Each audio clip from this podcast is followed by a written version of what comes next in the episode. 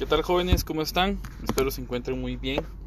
Eh, el motivo de este podcast es poder hablar sobre lo que es la neuroanatomía funcional y fisiología del sistema masticatorio.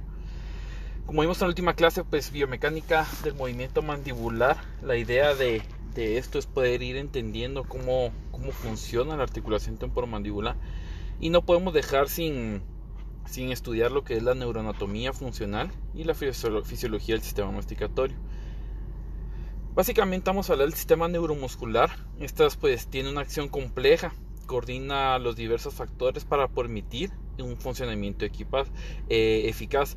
Básicamente es así como funcionan las cosas, de, de, cómo hay una conexión entre lo que es la parte sensitiva con la parte muscular y su relación entre, entre estos. Básicamente la, el sistema neuromuscular se va a dividir en dos, en las estructuras neurológicas y en los músculos. Dentro de las estructuras neurológicas tenemos lo que son las neuronas, receptores sensitivos, el tronco, el tronco del encéfalo y el cerebro, el tálamo, hipotálamo, estructuras límbicas y la corteza. Dentro de la parte de los músculos vamos a tener lo que es, son las unidades motoras, el músculo, los receptores sensitivos musculares. Vamos a hablar de lo que es las estructuras neurológicas. No podemos hablar de las estructuras neurológicas sin antes hablar de lo que es la neurona, un concepto básico que seguro ustedes ya dominan muy bien, pero no está de más pues poderlo repasar un poquito. Sabemos que existen dos tipos de neuronas, las neuronas aferentes y eferentes. Las neuronas aferentes son las que llevan información a lo que es el sistema nervioso central y las neuronas eferentes son las que llevan la información hacia la periferia. Su medio de comunicación es por medio de sinapsis. Dentro de las partes de las neuronas tenemos el cuerpo neuronal, las dendritas y, los axones. Recuérdense que tenemos neuronas mielínicas y neuronas amielínicas. Eh, de eso va a depender mucho de los estímulos que lleven las neuronas para que puedan ser mielínicas o amielínicas. También vamos a hablar de los receptores sensitivos. Esto lo que hacen es brindar información hacia el sistema nervioso central. Por lo tanto, vamos a estar hablando de neuronas aferentes. Dentro de estos receptores sensitivos tenemos múltiples receptores. Por ejemplo, tenemos los exteroreceptores. Estos proveen información sobre lo que son los tejidos exteriores, sobre la piel y la mucosa oral. Los nociceptores, estos proveen información sobre el dolor y las molestias. Muy importante entender de estos nociceptores porque los estamos relacionados con ellos día a día.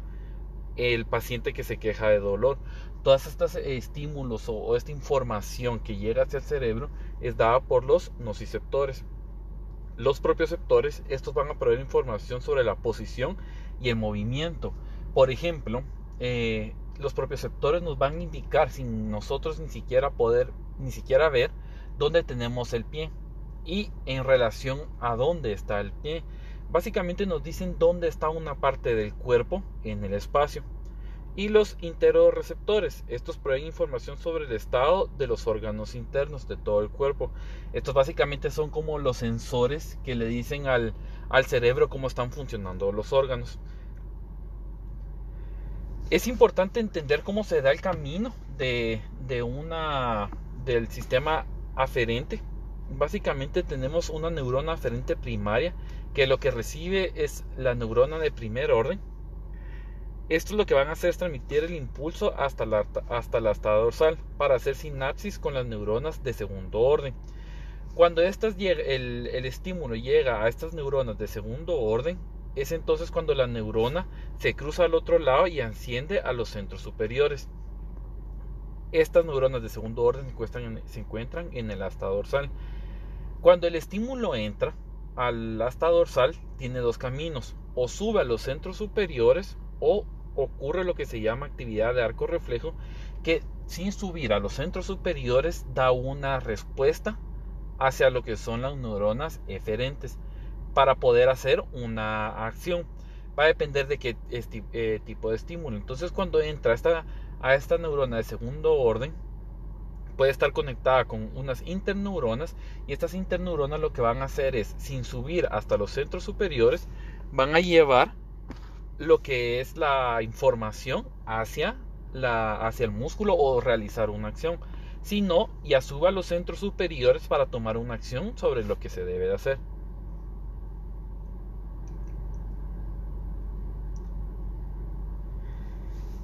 El tronco del encéfalo y el cerebro, este se va a dividir en, el núcleo del tracto espinal. Estos van a ser los cuerpos celulares de las neuronas aferentes del trigémino, se localizan en el ganglio de Gasser. Ahí es donde entran a la médula espinal. La formación reticular. Una vez entran a la médula espinal, estas se dirigen por las interneuronas a los centros superiores, en una red dentro de una zona del tronco del encéfalo, conocido como la formación reticular. Funciona como un filtro sobre los impulsos que entran o no entran. Los, los impulsos, este es como quien decide qué impulsos siguen el camino hacia el cerebro o regresan. El tálamo va a funcionar como una estación reguladora. Este percibe los impulsos, los valora y los dirige hacia las regiones apropiadas de los centros superiores para su interpretación. Así es también en el orden que los voy a ir mencionando, hasta así como se dan los impulsos. Entonces, Después del tálamo va a pasar a lo que es el hipotálamo. Esto está situado en la base del cerebro, es el principal control de las funciones internas de los órganos. La tensión emocional estimula el hipotálamo para que potencie el, sistema simpático e influye notablemente sobre los impulsos nociceptivos que llegan al cerebro. También las estructuras límbicas, este va a controlar las emociones y el comportamiento, por ejemplo, el dolor, el placer, la depresión, el estado de vigilia, el sueño, la tensión Incluso puede modificar las acciones del hipotálamo. Y por último tenemos lo que es la corteza o la materia gris. Aquí es donde se almacenan todos nuestros recuerdos y son los responsables de desarrollar nuestras habilidades musculares.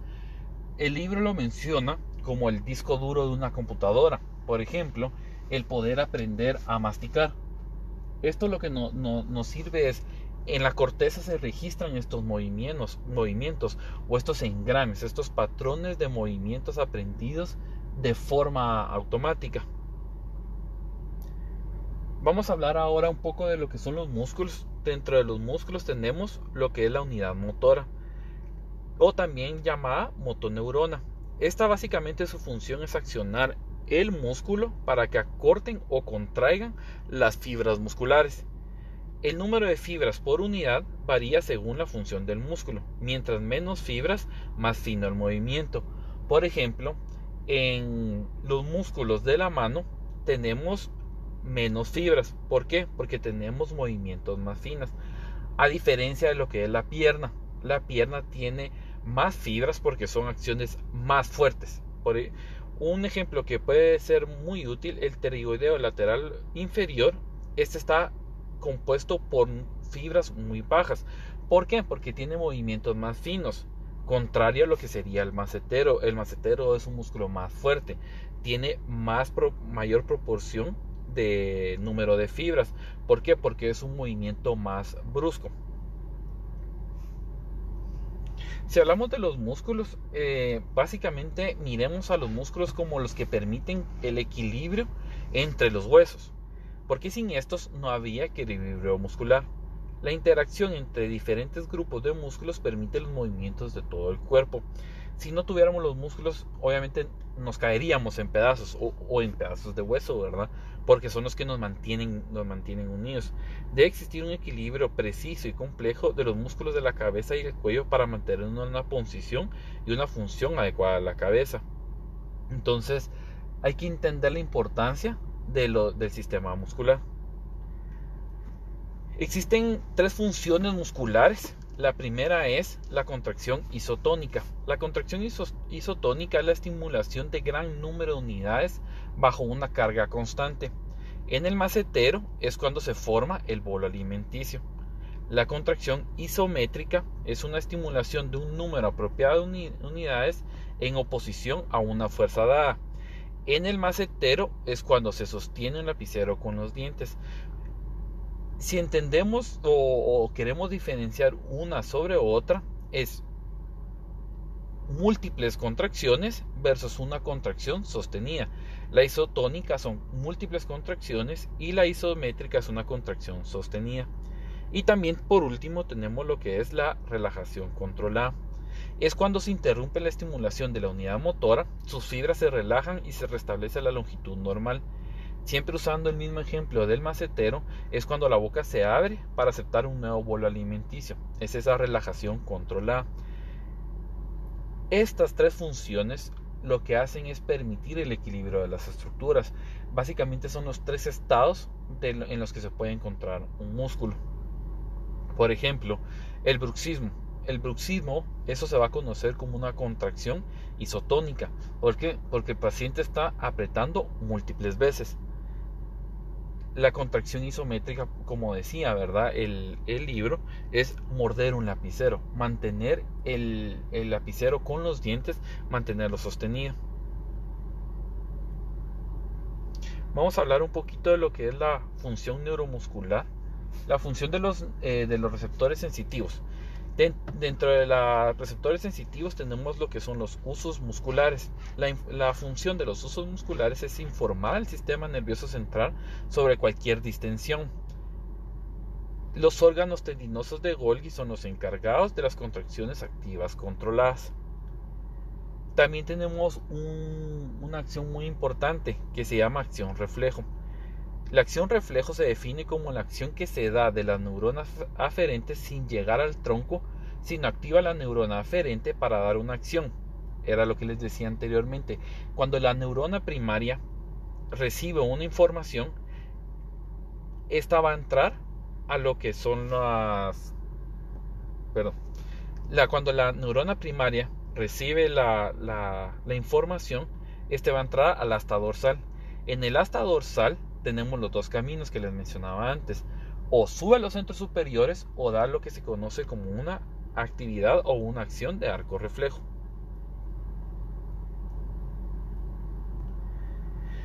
Dentro de esta acción reflejo tenemos dos tipos. El reflejo miotactivo. Un ejemplo claro de este reflejo es cuando la mandíbula se le aplica presión y existe una reacción en contra de la fuerza. También se da, en la posición de descanso en donde la gravedad empuja la mandíbula hacia abajo y los músculos de cierre la mantienen en su posición manteniendo un tono muscular. ¿Cuándo se podría dar este reflejo mitoactivo? Cuando, por ejemplo, la gravedad hace que la mandíbula descienda y los músculos se empiezan a, relajar. Pero este reflejo miotactivo lo que hace es no, se está abriendo mucho y la mantiene en una posición de, descanso, una posición de, reposo. También puede ser cuando uno está comiendo, uno está comiendo algo y de repente los receptores son capaces de percibir que dentro de lo que uno está comiendo hay algo muy duro y cuando uno lo va a masticar en esas partes de segundo, en esos microsegundos, lo que ocurre es que el cuerpo le dice a la boca, abrí, ¿Por qué? Porque ahí hay algo que nos puede ocasionar daño. Ese es un ejemplo muy, muy básico de lo que es esta acción reflejo. Vamos a hablar un poquito de la inervación recíproca. Es la base del equilibrio muscular, es decir, que para que se dé una apertura muscular debe haber una contracción de los músculos maceteros, del pterygoideo medial y del temporal pero al mismo tiempo debe haber una distensión de los músculos suprayoideos. A esta se llama una inervación recíproca. Es decir, que cuando tenemos la apertura muscular, alguien se tiene que contraer y alguien se tiene que relajar. Es esa información que llega a múltiples unidades motoras para poder coordinar un movimiento, o conocida como lo que es la inervación recíproca.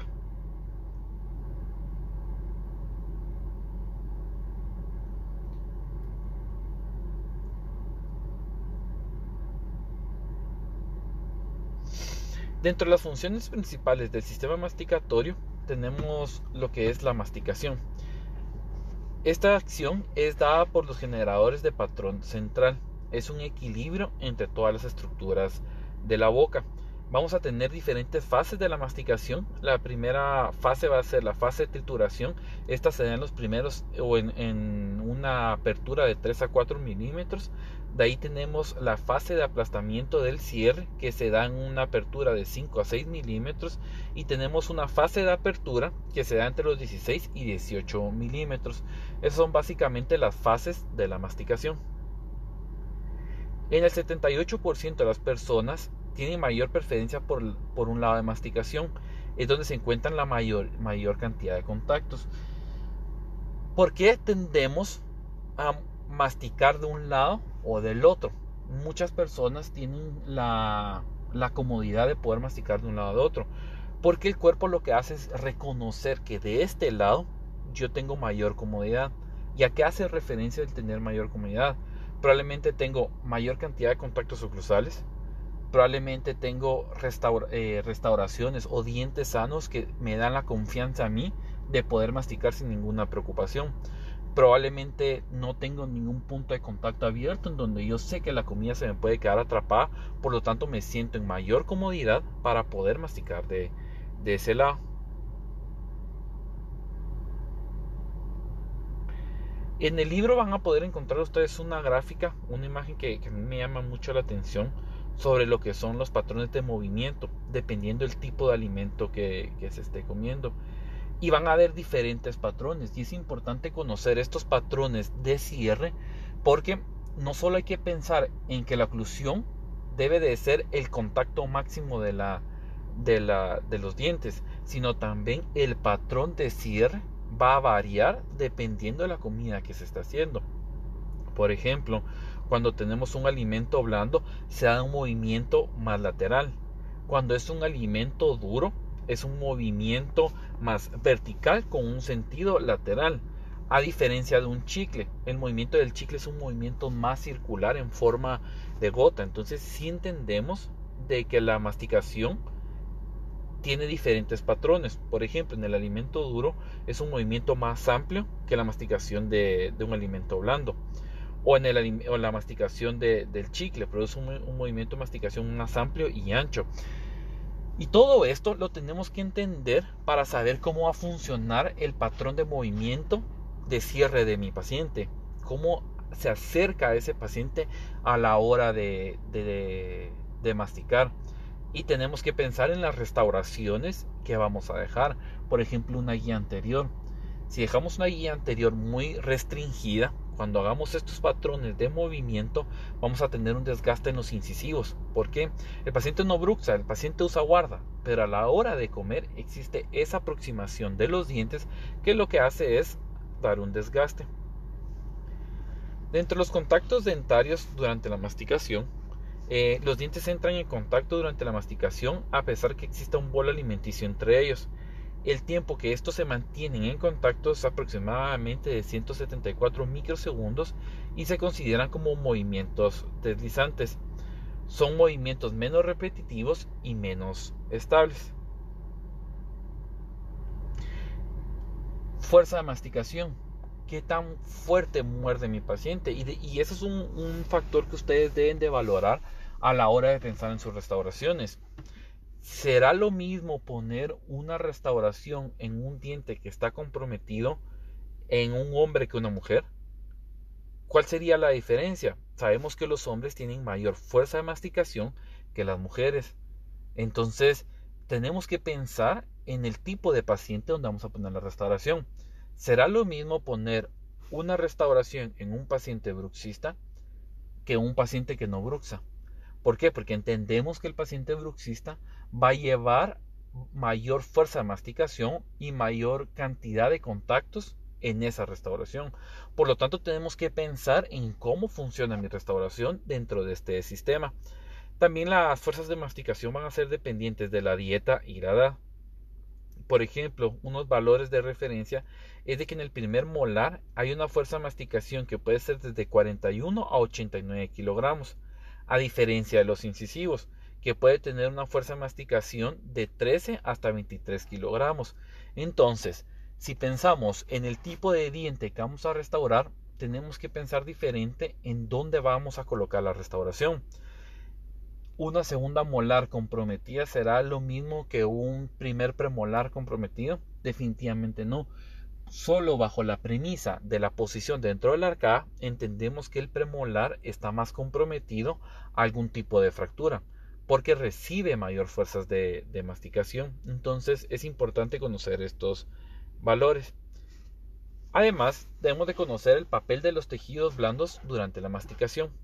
Estos van a ser encargados de dirigir los alimentos hacia las superficies de trituración e incluso dar un sellado a la boca para evitar la fuga de los mismos. Por ejemplo, ¿qué función tienen los, los carrillos? Los carrillos tienen la función de que cuando nosotros masticamos algo, el alimento se desliza hacia los lados. Cuando se desliza hacia las partes externas, los carrillos lo que van a hacer es contenerla y empujarla nuevamente a esa área de trituración que son los dientes. Cuando vuelven a masticar, la comida vuelve a salir hacia los lados y vuelve a regresar. Lo mismo sucede en la parte interna con lo que es la lengua. También tenemos lo que es la deglución. Esta va a depender de, cuándo el bolo alimenticio esté listo para ser deglutido. La mandíbula se posiciona en máxima intercuspización para dar paso a la contracción de los músculos suprayoideos e infrayoideos para controlar el movimiento del hueso yoides que es necesario para la deglución. En el paciente dentado esta dilución se llama deglución somática. Pero en los bebés y pacientes sedentos la lengua se posiciona sobre el paladar para dar estabilidad a la mandíbula y se llama deglución visceral. La diferencia básicamente es de que necesitamos una estabilidad para hacer ese movimiento de deglución.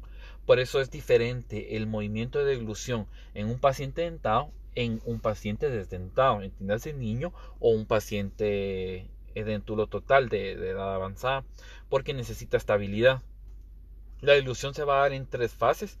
La fase 1, esta inicia cuando el bolo alimenticio es colocado en el paladar por medio de la lengua y los dientes están en contacto. El en la fase 2, el bolo ha alcanzado la faringe y ocurre una contracción peristáltica por la contracción de los músculos faringios que hacen descender hasta el esófago el bolo alimenticio. Y en la fase 3, el bolo pasa por todo el trayecto esofágico hasta el estómago y llega a las cardias que se relaja y permite el paso involuntario del bolo hacia lo que es el estómago. Ahí es cuando termina lo que es el proceso de deglución. Otra función importante es la fonación.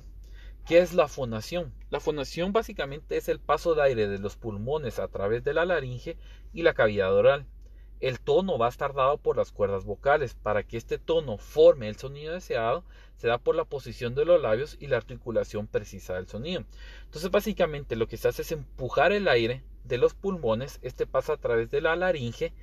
El, el tono está dado por las cuerdas vocales, pero esto solo es un tono.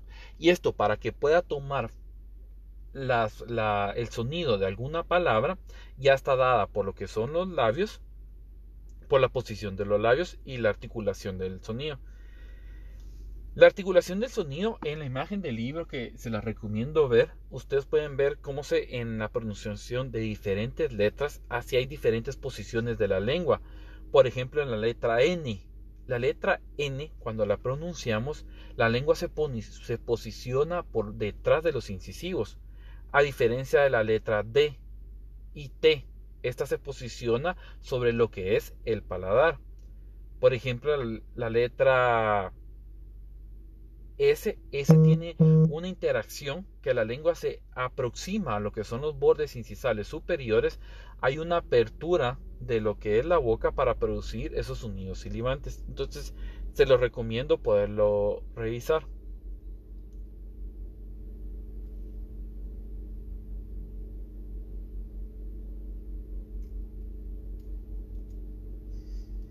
Bueno, esto fue como una introducción a lo que es el capítulo del libro de lo que es eh, neuroanatomía funcional y fisiología del sistema masticatorio. Les recomiendo que revisen su, su libro, ¿verdad? Que este podcast sea complementado con lo que es la lectura del libro. Recuérdense que existe el foro de discusión para que me puedan hacer cualquier duda que no les haya quedado claro. Eh, cualquier cosa, ya saben que, que me pueden escribir, pero tratemos de utilizar el foro. Espero que les haya servido el podcast y cualquier cosa, ya saben que estoy a la orden.